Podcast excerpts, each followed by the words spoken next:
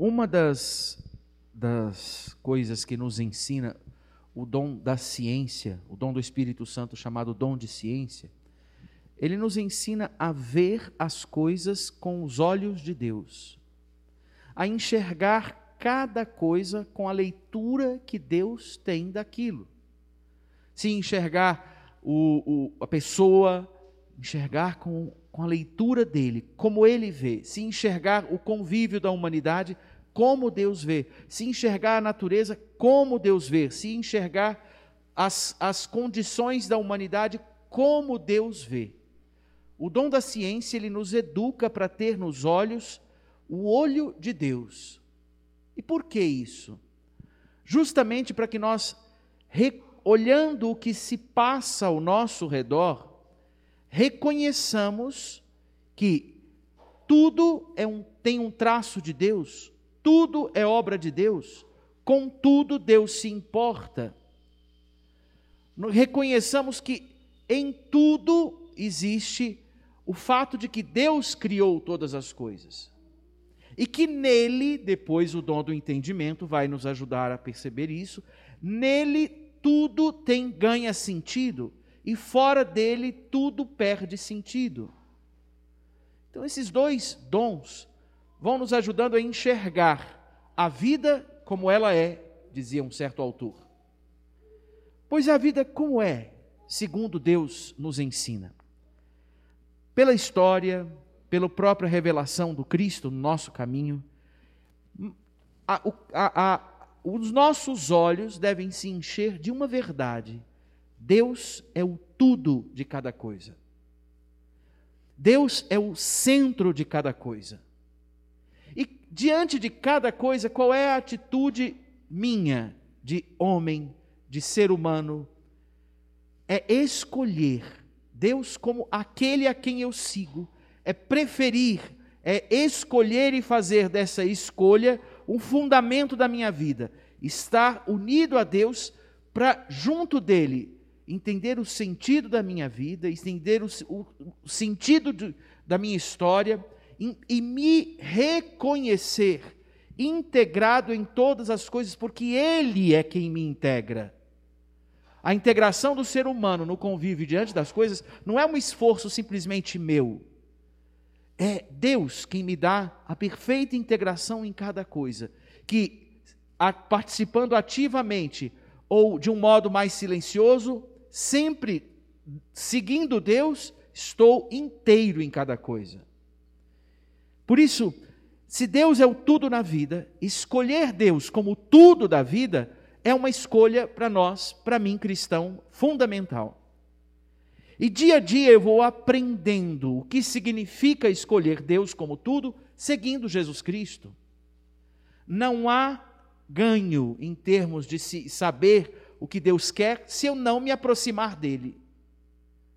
Não há entendimento de saber o que Deus quer se eu não buscá-lo e o exercício da história de um, de um cristão é seguir Jesus Cristo e fazer dele o seu primeiro valor, fazer dessa escolha por ele todo o pensamento da minha vida, partir todo o meu pensamento dessa escolha. Deus é o tudo da minha vida. Partir todas as práticas da vida a partir deste ponto, dessa verdade fundamental. Deus é o tudo da vida. Então, todas as práticas assim ganham em Deus, nessa, nessa fundamento, nesse fundamento, razão e força. Por isso, seguir Jesus Cristo, repito, é fazê-lo primeiro valor e fazer tudo partir dele. Isso para nós é viver. Isso para nós é olhar, é amanhecer o dia e entender, ah, mas eu estou cansado, é entender as indisposições, os medos, os pesos, as incompreensões, é entender as dores, os limites, olhar para tudo isso e dizer, não, mas se Deus é o fundamento da minha vida, levanta e anda. Se Deus é o fundamento da minha vida, tá, eu estou sofrendo, então eu vou colocar o meu sofrimento à disposição de Cristo.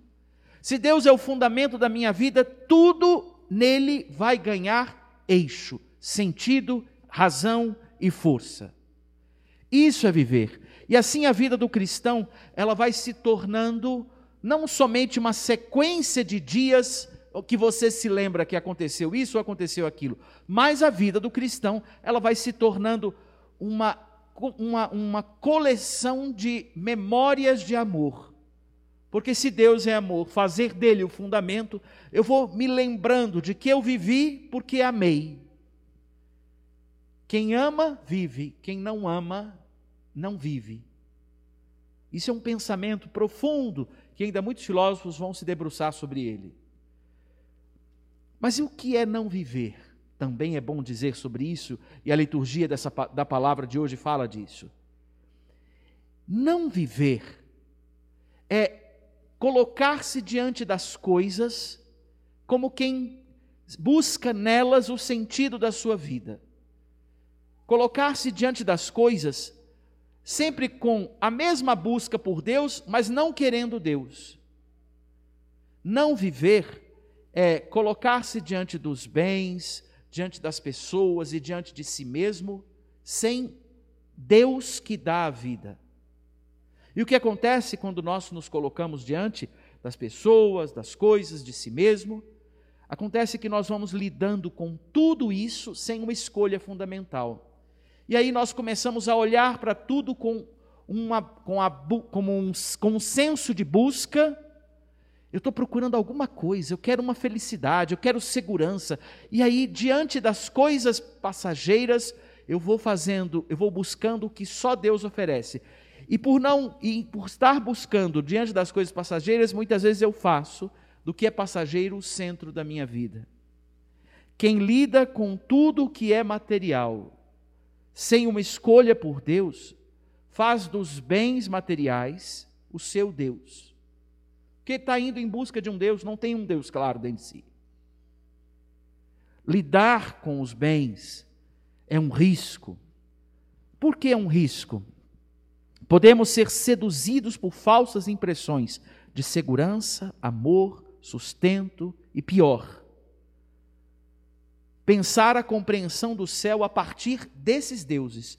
Quem pensa a compreensão do céu a partir do acúmulo de bens, a partir de uma pessoa como centro da sua vida mais do que Deus, ou de si mesmo como centro da sua vida mais do que Deus, vai achando que, a que o céu é o que você pode controlar ao seu redor e acumular. E aí nascem expressões você é a razão da minha vida, meu sonho de consumo. E com essas, essas expressões, nós vamos dizendo que Deus tem um posto na minha vida, mas não é o de Deus, é o de um colaborador VIP da minha vida. E é interessante pensar o que acontece quando nós acumulamos bens, coisas, quando nós fazemos de outros o centro da nossa vida mais do que fazer de Deus o centro, a uma dada hora nós, nos, nós experimentamos uma coisa dura chamada desilusão. Caem as desilusões. E eu não sei se vocês já experimentaram a desilusão, decepção. É uma, é uma experiência dolorida, porque a decepção, a ilusão, foi a construção de uma. Eu construí algo, propus ao outro que ele não se propôs em ser. E quando eu vou buscar nele o que ele não se propôs, ele diz: Eu não, não quis ser isso. Aí foi você quem criou. Quando nós confiamos em outras fontes, em outros deuses que passam, e, não, e nenhum deles oferece o que só Deus dá, nós vamos experimentando essa, o que não é viver. E dói a desilusão. Decepção é uma coisa que incomoda, fere, Padre, mas entre o que é viver, que é fazer uma escolha fundamental por Deus e, e integrar-se a Ele e em tudo a partir dele, e o que é não, e o não viver, que é fazer, buscar Deus em outras coisas, em, em, em bens, em pessoas, em mim mesmo, como é que eu lido com isso na minha vida? Como não me enganar? Como não me perder? Como não me confundir? Indo à missa ah, simples assim, padre? Eu vou guardar. Dizem que os santos têm decisões práticas, diretas e simples, né? São José Sanches del Rio, quando viu, é, aprendeu da mãe o catecismo, dos pais o catecismo, e cresceu, fez primeira comunhão, crisma, papapá, proibiram no país dele a, a vivência da religião. Transformaram os templos em lugares de em postos de, de, da, da, postos de, da, da, da causa sem Deus daquele governo mexicano à época. E ele disse assim: Ah, já entendi então como eu vou para o céu. Nunca foi tão fácil ir para o céu, basta morrer. Ah, você imagina uma mãe ouvindo isso de um filho. Eu acho que é mais fácil eu dizer, então, basta ir à missa. Ir à missa, o que é para mim, considerando o que é viver e o que não viver? Ir à missa é ir a uma fonte da presença de Deus. Ir à missa é ir a um espaço e um tempo de convívio com Deus. Ir à missa é ir aonde a bondade do Senhor me conduz. E onde a sabedoria, onde ele forja o meu coração com sabedoria e me dá sabedoria. Tudo isso acontece aqui. No sair de casa, assentar-se num banco, acompanhar o mistério da paixão, morte e ressurreição do Senhor, que é um, um mistério que alcança o tempo e o espaço, que se atualiza aqui. Isso para nós é não se perder. Já repararam que normalmente a gente perde o rumo da vida de cristão, a da vida de fé, quando normalmente nós vamos esquecendo as práticas de piedade da nossa história?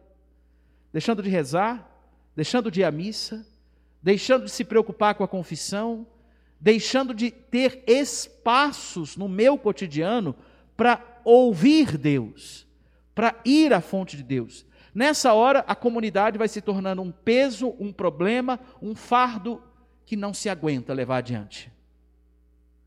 E aí a culpa é ou do padre, ou a culpa é do coordenador, ou a culpa é de quem quer que seja, mas não sou eu. Diz um livro sobre crises conjugais. Eu me lembro que a gente fez uma formação em Planaltina sobre isso à época, e ele dizia que a, era um livro, tema era esse, crises conjugais. Para quem entrar, para quem tem crises, sair. Para quem não tem, nunca entrar. E ele tem uma premissa: nunca diga que o outro está errado sem antes olhar você. Isso é um negócio muito trabalhoso, apesar de parecer simples. Pois nós, pecadores, somos peritos em fazer isso. Então, ir à missa é se recolocar. E aqui eu queria deixar o exercício de santidade para nós.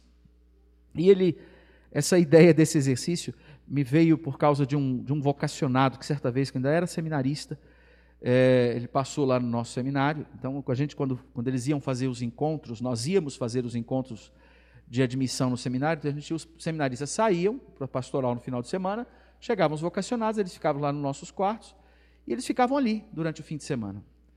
E esse menino, eu lembro que ele, o, o, não vou esquecer nunca que o nome dele é Daniel, eu conhecia um pouco a figura, é, para ele, ele falou assim, você vai lembrar, eu não entendi quando ele disse, quando eu fui para a pastoral, ele disse, você vai lembrar que eu estive aqui. Eu falei, tá bom. Ele fez pequenos papeizinhos, escrito assim, Dandan esteve aqui. Mas não foi pouco, não. Ele colocou em todos os bolsos, todos os sapatos, todas as meias, debaixo da cama, escrito no espelho: Dandan esteve aqui. Quando eu cheguei, eu vi aquilo, eu mudei de quarto umas três vezes, ainda achei papel, o bilhetinho Dandan esteve aqui. Falei, bom, pelo menos isso serviu para entender que a gente não esquece alguma coisa, né? Então, nessa semana eu queria sugerir alguma coisa semelhante a você. Faça um bilhete, não precisa escrever Dandan esteve aqui, né? Não é para isso. Faça um bilhete porque a gente é meio desmemoriado, o pecado faz isso conosco, né? faz a gente bem esquecido. Nas ondas do dia a dia, a gente se esquece muito fácil, então escreve bilhetinhos para você se lembrar de viver essa escolha por Deus. Escreve assim: És tu, Senhor, o meu único bem. Coloca no seu bolso, coloca na sua carteira, coloca na porta antes de sair, na porta da geladeira, como lembrete no computador, como um, um, um, um, aviso no celular: És tu, Senhor, o meu único bem. Para você lembrar e praticar isso. Se viver é fazer desse, dessa consciência a primeira consciência de mim, é fazer de Deus o primeiro valor, a partir do qual tu, todo pensamento e toda prática ganha razão e força, ganha fundamento. Então, coloque essa ideia para você não se perder em vários postos do seu dia, para não esquecer que és tu, Senhor, o meu único bem. Melhor lembrar disso que lembrar que Dandan esteve aqui, né? Mais fácil e mais direto. Vê que nunca mais eu esqueci. Se você fizer bem, bem feito e bem construído, você nunca mais vai esquecer que és tu, Senhor, o meu único bem. E vocês vão vendo, eu vou dizer uma coisa com muita simplicidade, que à medida que passa o tempo, essa frase, que é um trecho de um salmo, Salmo 16, é, ela vai ganhando mais sentido na nossa vida, na medida em que a vida vai sendo lida a partir dessa verdade que nós temos como fundamento para a nossa história, que nos faz viver. Que Deus nos ajude. Amém.